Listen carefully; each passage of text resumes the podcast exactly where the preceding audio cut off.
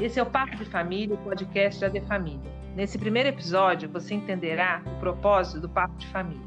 Nossa linha editorial é abordar os desafios das famílias e teremos a oportunidade de trazer a cada novo episódio pessoas comuns que, assim como você, podem nos estimular a refletir sobre o universo das famílias e seus desafios.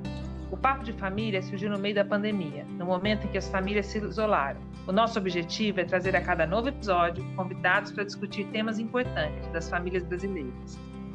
Nossos encontros são quinzenais, sempre às quartas-feiras. Eu sou Priscila Mello.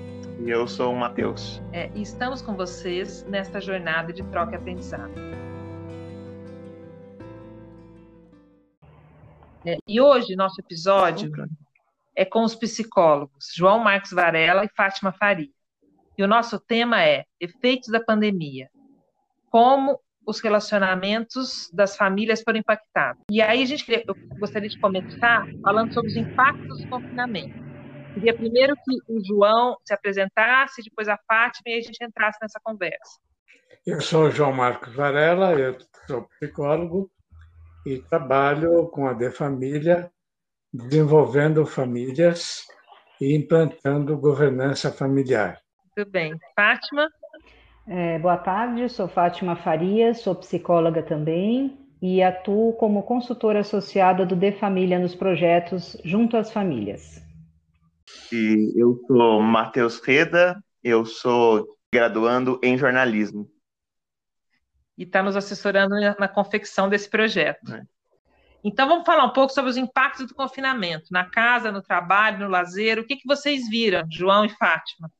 Eu tenho observado durante a pandemia que o fato de as famílias estarem em confinamento, portanto, numa interação forçada, tem mudado muito a relação nas famílias. Algumas famílias, o relacionamento melhorou muito com a proximidade, com a coparticipação.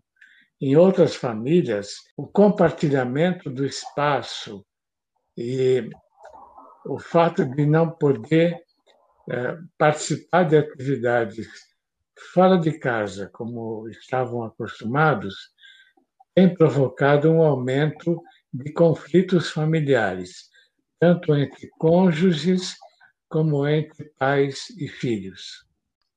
Fátima, você tem visto isso também? O que, que você Sim. tem visto? Sim, muito. Inclusive, o aumento né, de, de pacientes precisando de apoio terapêutico aumentou demais, muito em função do que o João falou realmente, porque o espaço parece que ficou limitado para todos, né?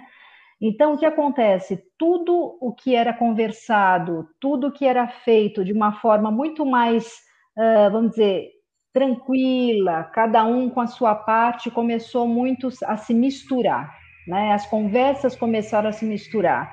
E o impacto entre essas conversas começaram a também ter um estresse. Então, o estresse dessas conversas, num ambiente confinado, onde você não tem a liberdade de poder fazer o que quer, mas que tem que dividir seu espaço com outros, isso ficou muito difícil entre as famílias. E os filhos, os menores, os, as crianças foram as mais impactadas, porque elas acabaram não tendo o espaço de lazer, inclusive. Então, de fato, eh, vamos dizer, as pessoas que não cozinhavam mais, as mulheres que ou os homens que não que não limpavam mais suas casas, que tinham as suas, ah, vamos dizer, assessoria nesse processo, começaram também a fazer atividades que não faziam mais. Então, também as atividades se tornaram estressantes. Eu acho que foi um todo ligado a um estresse muito grande. E isso ao é mesmo... impacto na vida pessoal, né? Sim, demais. Ao mesmo tempo, ao mesmo tempo, as pessoas estavam impactadas pela pandemia, que provocava medo, aumento de ansiedade, pela impossibilidade de poder controlar o que estava acontecendo e também pela ocorrência de casos de pessoas próximas, muitas vezes até com óbitos, e óbitos que não podiam ser seguidos de um luto porque era impossível olhar a pessoa, visitar a pessoa, acompanhar o enterro. Era simplesmente vinha a notícia do falecimento de alguém muito próximo e nada que pudesse ser feito. Uhum. Isso tudo gera uma frustração, né?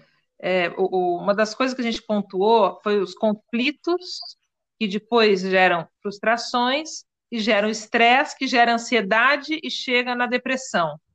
Vamos falar Sim. um pouco sobre esses pontos, é, partindo do conflito, né? Porque eu acho que foi onde tudo começou nas casas. O conflito maior é entre as minhas expectativas de vida e o que está acontecendo. Quer dizer, não é apenas o conflito decorrente da, da relação do confinamento, mas o fato de que os meus projetos de vida estão parados, bloqueados.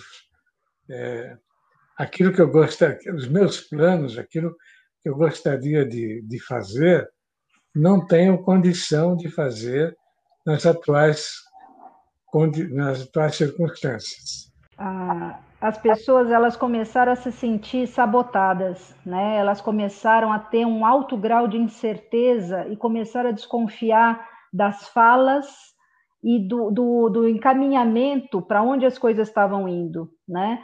Então, assim, é muito difícil quando você não tem a certeza do que é falado, se ele, inclusive, porque ele foi misturado entre o fake e o verdadeiro.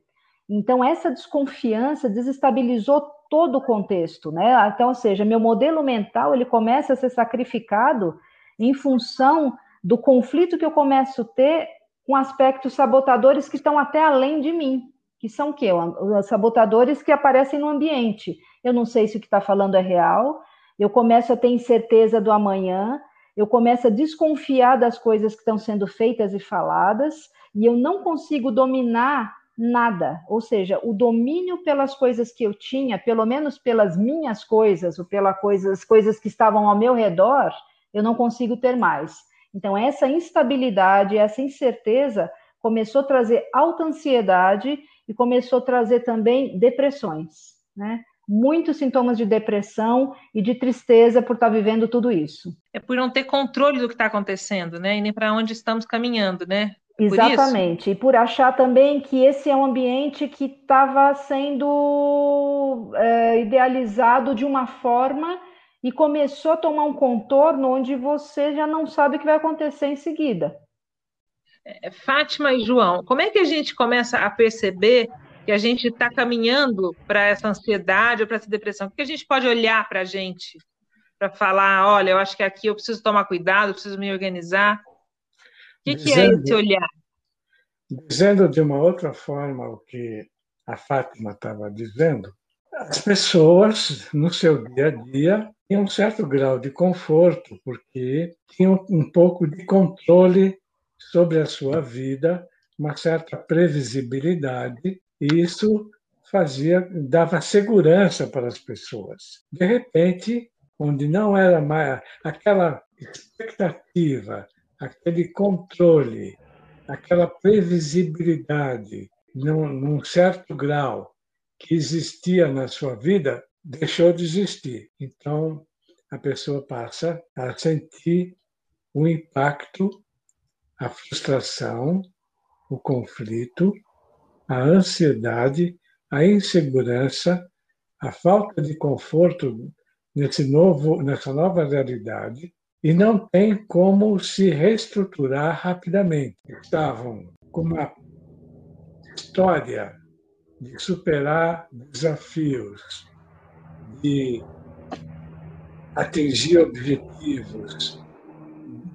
Essas pessoas que têm uma habilidade maior de enfrentar situações novas foram se adaptando mais facilmente. Uma menor experiência de vida, de superar grandes desafios, de superar desafios com satisfação, né? com êxito. Essas pessoas, então, agora estão vivendo uma situação inteiramente nova, com esse grau de incerteza que nós estamos conversando. É, uma coisa que a gente está falando, a gente está falando das pessoas que vivem em família, que estão com, com filhos, marido, enfim, esposa, e as pessoas que vivem sozinhas e que foram pegas nessa pandemia e de repente ficaram isoladas e continuam isoladas e mesmo tendo a possibilidade de começar a se vacinar, como é que essas pessoas estão lidando com isso nesse momento? Eu acho que o estado começou, o estado, digo, psíquico e físico dessas pessoas que estavam isoladas e mais sozinhas, e principalmente numa faixa etária maior, ele foi muito angustiante. Ele foi aí um determinante muito alto de procuras para médicos, de procuras de, por exemplo, nós tivemos é, profissionais que foram pagos para ser acompanhantes desses idosos que não tinham companhia para alguns assuntos específicos, até na linha hospitalar. Porque, inclusive, tem uma linha atual onde os profissionais, os, os idosos podem pagar profissionais para acompanhá-los para algumas circunstâncias. Então, você imagina, você estando no isolamento, não podendo sair de casa, mas ao mesmo tempo, às vezes precisando passar de com urgência por consulta e não tendo alguém para te acompanhar e precisando pagar alguém ou combinar com alguém para poder estar com você, a angústia aumenta. Eu acho que o processo foi muito mais dolorido para algumas faixas etárias e para algumas pessoas que estavam, além de isoladas, sozinhas. Tem algumas coisas que a gente listou aqui sobre a pandemia, eu vou falar e a gente vai conversando um pouco. Então, alguns dos impactos é que os municípios começaram a distribuir alguns recursos para as pessoas mais carentes, e isso tem um impacto que é positivo até um ponto, e depois é que esse recurso é finito. A volta às aulas é uma outra questão que vem acontecendo. O grau que nós tivemos de incerteza de trabalhar, das pessoas que trabalham em linha de frente, e dos empreendedores que tiveram que continuar trabalhando mesmo com a crise, enfim, comerciantes, empresários, enfim, todo mundo, de uma forma ou de outra, está sendo impactado, né? Os empreendedores de negócios, é, como que eles estão mantendo a família, todas essas questões, enfim. Vamos comentar um pouco sobre esses universos. Eu queria falar um pouco sobre a família empresária, família que depende de um negócio e que é, vive com certo grau de conforto, de, de bem-estar, onde todo mundo tem sua vida organizada, vão para a escola, frequentam médicos, têm lazer, e de repente os negócios sofrem o impacto da pandemia. Então a dinâmica da família não está só na convivência forçada, mas está no, no sentimento de perda muito grande, porque passa a viver com uma redução de recursos. E isso também traz um estresse muito forte. Uhum. É, tem, tem, acho que um, também impactos que a gente não pode achar que só são impactos negativos. Né? Eu vejo, por exemplo, na família da Luísa Trajano, no varejo, ela teve um boom no negócio dela, né? Positivo e acelerado. Por quê? Porque o varejo ele, ele teve uma ascensão nesse momento de pandemia, como o agronegócio também. Então, as famílias de agronegócio tiveram uma expansão dos seus negócios, como também algumas famílias relacionadas a, ao meio farmaco, né? Ao meio, por exemplo, de supermercados, ao meio de alimentos, elas tiveram grandes saídas e até um certo avanço e aprimoramento no que elas estavam fazendo para poder dar conta do resultado. Agora, a gente tem vários tipos de segmentos e tipos de famílias. A família que estava mais estruturada, numa visão mais moderna e mais tecnológica, ela se saiu melhor nesse momento. A família que estava menos estruturada, eu acho que ela, ela sofreu mais impacto com relação a todo esse, esse mundo nosso tecnológico e à distância eu acho que algumas pessoas puderam usufruir da tecnologia, mas outras tiveram que ir à luta e continuam na luta. E isso é um desafio, porque teve pessoas que não pararam um dia sequer nessa pandemia. Sim. E foram trabalhar nos hospitais, foram trabalhar nos serviços existenciais, e que estão lutando todos os dias. E, e e é uma, é uma luta, né? Essas pessoas também estão estressadas, também, apesar de elas estarem saindo, elas também estão vivendo todo esse impacto, né? É, é diferente esse impacto que essas pessoas que estão na rua estão tendo, em detrimento daquelas que estão podendo ficar em casa? Completamente. O impacto é, é, enorme. Então, as que estão em casa, elas podem até estar em casa não tão confortáveis quanto a gente imagina, porque o psicológico está trabalhando a 500 por hora, né? Agora, em relação a, aos que estão também a campo, tem um outro desafio que é entender de como eles podem se prevenir, né? Para não trazer a doença para o lar, né? E para não trazer para a família, ao mesmo tempo que eles estão impactados em ter reações importantes que tragam resultado para o negócio da família, estando mais a campo. É um desafio enorme. Eu acho que ambas as famílias, mesmo as tecno, né, que estão bem na tecnologia, quanto as que estão mais a campo, que saem todo dia, que têm um poder aquisitivo talvez menor, uma estrutura familiar mais, eh, vamos dizer assim, mais conservadora, eu acho que podem estar tendo impactos muito importantes também e que, claro, que se relaciona à vida pessoal, à profissional e aos negócios. Com certeza.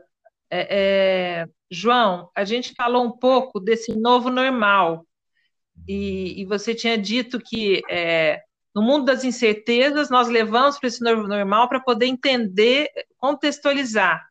Como é que a gente contextualiza esse novo normal? Que novo normal que está aí já faz um ano, né? Exatamente. É, é importante perceber com clareza que a realidade mudou, porque a gente percebe que tem pessoas que têm muita resistência, têm pouca flexibilidade para se adaptar a novas circunstâncias.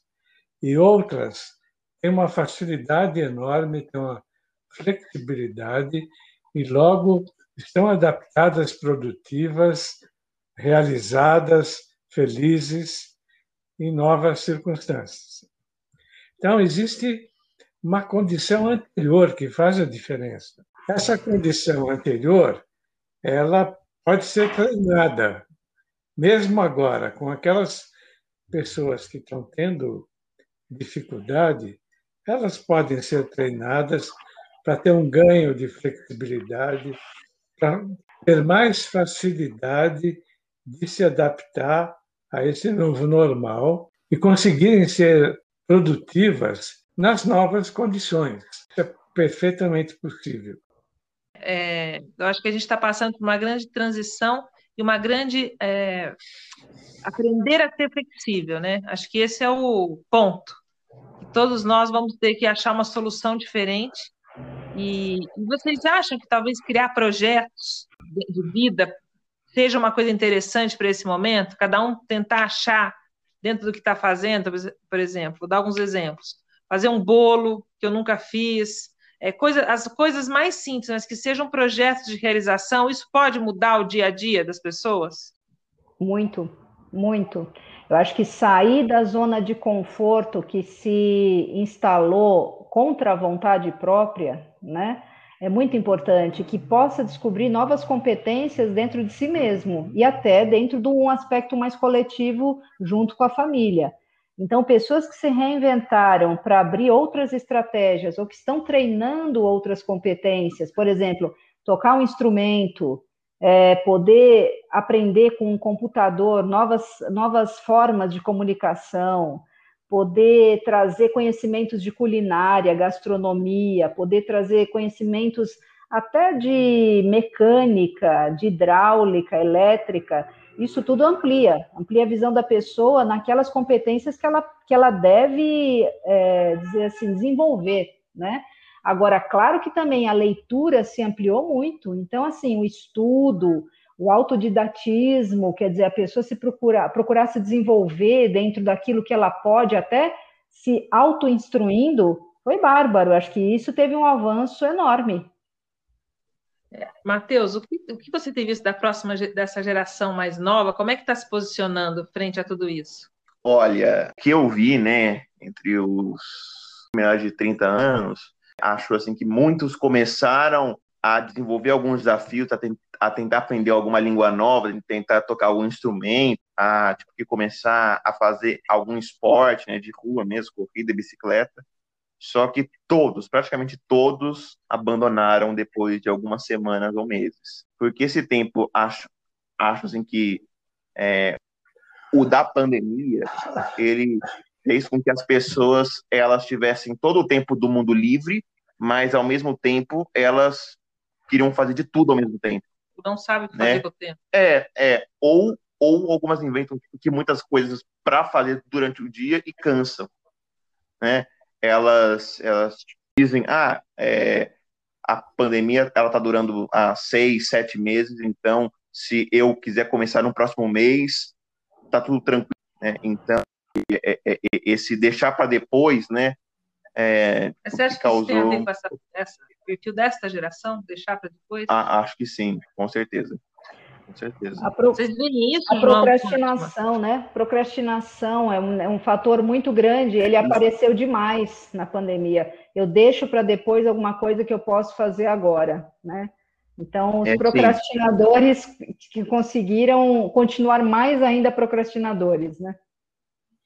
E esse depois ele está durando já quase que um ano e meio, né? É, eu percebo que a gente tá, eu, eu tenho reparado em muito, muitas outras coisas que eu nem via no dia a dia.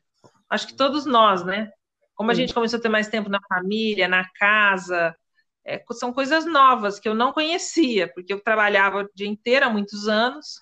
Eu acho que todos nós estamos vivendo isso e o que fica dessa conversa, que eu acho que é importante, talvez seja colocar essa importância de é, não entrar nessa, nessa depressão, né?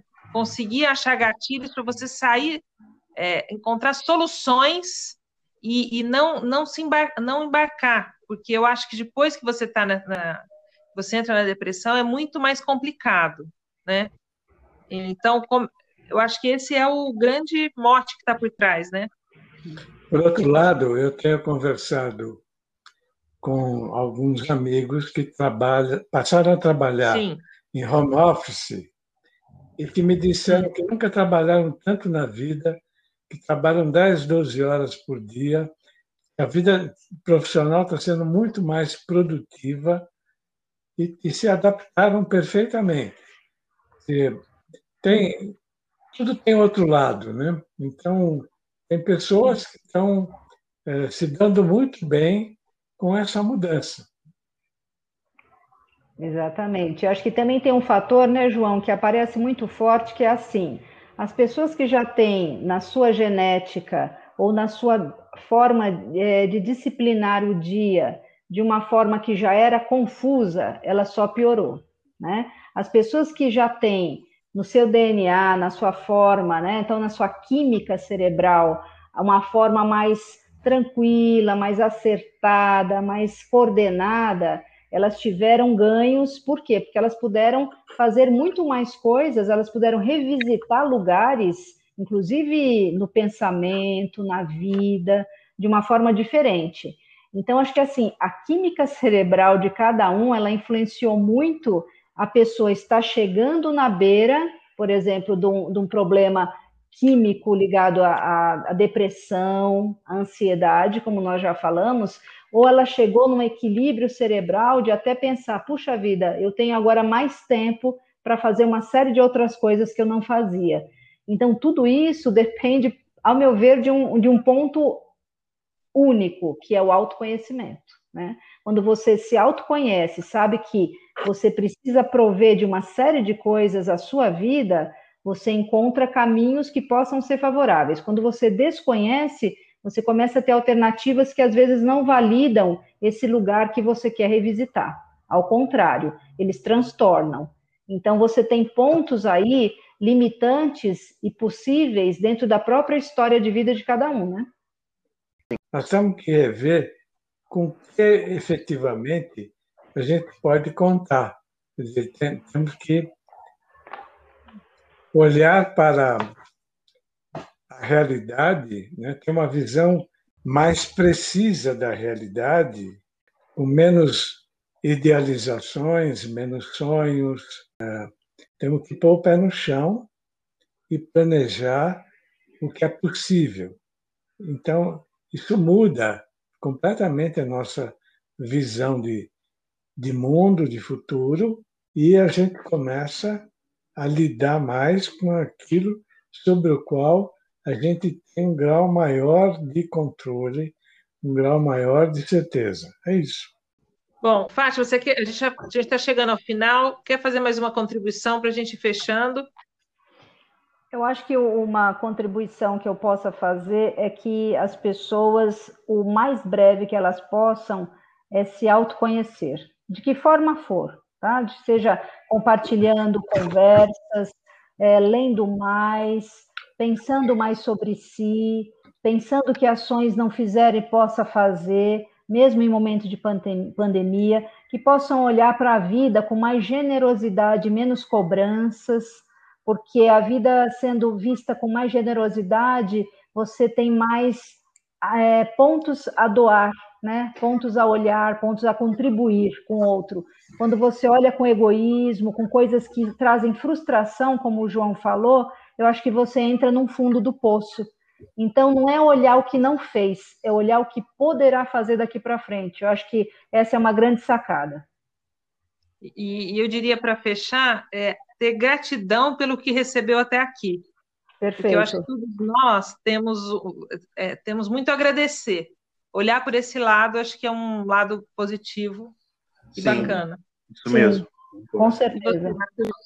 Ah, eu concordo também. Acho, acho que esse se autoconhecer é a, tipo, que é a melhor alternativa para esse momento, né? Que a gente está ainda isolado, né? Perfeito. A gente está encerrando aqui nosso primeiro papo de família. Agradecemos demais o João Marcos Varela e a Fátima Farias pela oportunidade de troca e vamos continuar.